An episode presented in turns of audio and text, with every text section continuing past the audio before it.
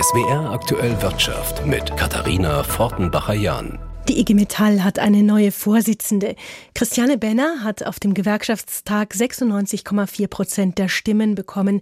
Mit einem so deutlichen Ergebnis ist seit 1965 kein IG Metall-Chef ins Amt gestartet. Sie ist die erste Frau an der Spitze der größten deutschen Gewerkschaft.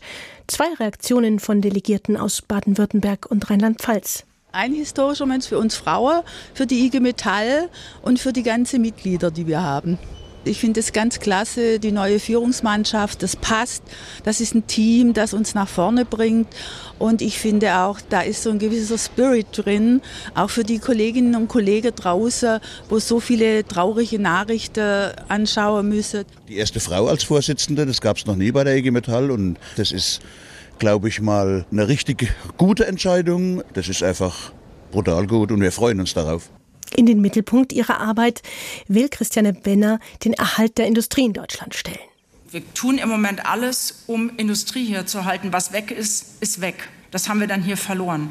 Grüne Technologie bietet massive Chancen. Aber Arbeitgeber müssen dann auch den Weg gehen. Wir haben im Moment eine schleichende Deindustrialisierung und dagegen werden wir uns wehren. Und jetzt stellt uns unser Reporter Roman Warschauer die neue Gewerkschaftschefin noch einmal genauer vor und zeichnet ihren beruflichen Weg nach.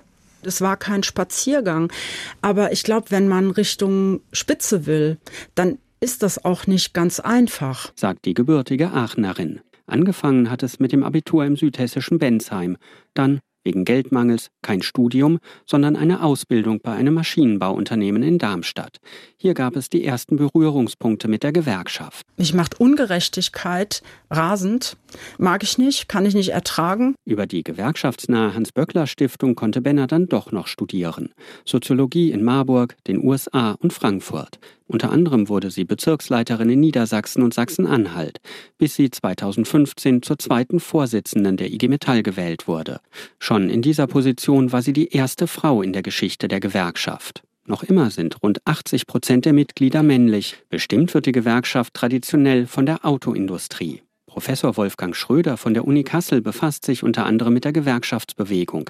Er glaubt, die neue Vorsitzende werde der IG Metall gut tun. Damit würde die Organisation etwas femininer werden und das hat auch positive Auswirkungen auf die Attraktivität der IG Metall, auf so spezifische Themen wie Vereinbarkeit und auch eine Motivation für Frauen, sich stärker in Betriebsräten zu engagieren. Und dass sie sich auch in einer männlich geprägten großen Organisation Organisation wie der IG Metall durchsetzen könne, habe sie in den vergangenen Jahren gezeigt. Auch Christiane Benner selbst hatte keine Bedenken. Sie habe auch so eine Hartnäckigkeit, aber auch eine große Fähigkeit, Kompromisse schließen zu können. Christiane Benner wirkt nie distanziert. Sie ist nahbar, geht auf die Leute zu und inhaltlich befasst sie sich seit Jahren mit den wichtigen Zukunftsthemen für die Beschäftigten und für die gesamte Industrie. Die Digitalisierung ist vergleichbar mit der Entwicklung der Dampfmaschine.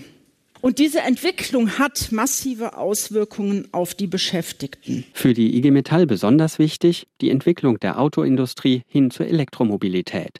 Denn das dürfte weitere Arbeitsplätze kosten. Christiane Benners Ansatz, die Beschäftigten müssen weiter qualifiziert werden, um andere, neue Aufgaben übernehmen zu können. Und auch die aktuelle Diskussion um eine Viertagewoche dürfte ihre Amtszeit mitprägen. Professor Wolfgang Schröder ist sich sicher, dass sie die richtige ist. Er warnt aber auch, wenn er hört, dass sie in den Betrieben offensiv gegen rechte Strömungen bei den Gewerkschaftsmitgliedern vorgehen will. Denn auch viele von ihnen wählen AfD. Er sagt, wichtig sei es da vor allem als Gewerkschaft für sichere Arbeitsplätze zu sorgen und so als Bollwerk gegen rechts in Erscheinung zu treten. Die plakative Auseinandersetzung in den Betrieben gegen AfD, da wäre ich ein bisschen vorsichtig, weil das in den Betrieben eher für Unruhe und für Widersprüche sorgen kann, die auch die IG Metall in Mitleidenschaft ziehen könnte. Christiane Benner weiß, wie groß die Aufgabe ist, die da auf sie zukommt. Angst hat sie aber keine. Also ich brenne für die IG Metall. Die neue IG Metall-Chefin Christiane Benner im Beitrag von Roman Warschauer. Zu ihrem Vize wurde Jürgen Kerner gewählt. Neu in der Führung der Gewerkschaft ist unter anderem auch die bisherige Stuttgarter Bevollmächtigte Nadine Boguslawski. Wenn es um die duale Ausbildung geht, schwingt oft Stolz mit. darüber, wie Betriebe und Berufsschulen gemeinsam junge Menschen für ihren Job fit machen, besonders in Zeiten des Fachkräftemangels. Eine aktuelle Studie der Universität Mannheim zeigt jetzt, an den beruflichen Schulen steht es nicht zum Besten. Die Lehrkräfte seien stark belastet. Laut der Studie im Auftrag des Berufsschullehrerverbands Baden-Württemberg gehören dazu Überstunden, im Schnitt drei pro Woche bei Schulleitern sogar acht. Heute wurde die Studie vorgestellt. Christian Susanka aus unserer Redaktion Landespolitik war für uns dabei. Können Sie uns das zuerst mal einordnen? Überstunden gehören ja für viele Beschäftigte zum Alltag. Ist das an den Berufsschulen Jammern auf hohem Niveau? Also das ist auf jeden Fall ein Jammern, das zum ersten Mal richtig wissenschaftlich jetzt hinterfragt wurde an den Berufsschulen von der Uni Mannheim. Die Uni Mannheim, die sich ja tatsächlich auch sehr gut mit Arbeitsqualität und Arbeitsprozessen auskennt. Mehr als einfach nur eine Umfrage nämlich eine repräsentative Schule für Berufsschulen in Baden-Württemberg. Und das Ergebnis von dieser Studie ist, dass bislang alle messbaren Indikatoren ähm, einfach auch eine, eine Belastung aufzeigen für Berufsschullehrkräfte, die hoch ist. Vor allen Dingen bei Lehrkräften mit einer Leitungsfunktion. Also die Lage ist insgesamt schwierig, ich würde sagen an allen Schulen, aber Berufsschulen wahrscheinlich doch noch mal stärker betroffen, weil gerade an den Berufsschulen es einfach zusätzliche Faktoren gibt, wo es im Moment einfach auch schwierig ist. Dann schauen wir doch gleich mal auf die Gründe dafür, dass Lehrkräfte und Schulleitungen an beruflichen Schulen so belastet sind. Also Berufsschulen sind auf jeden Fall die heterogensten aller Schularten. Da gibt es wirklich äh, in der Schülerschaft von Schülern, die Schwierigkeiten haben, lesen, schreiben, bis hin zu Gymnasialschülerinnen und Schülern, Meisterschülerinnen, Schülern.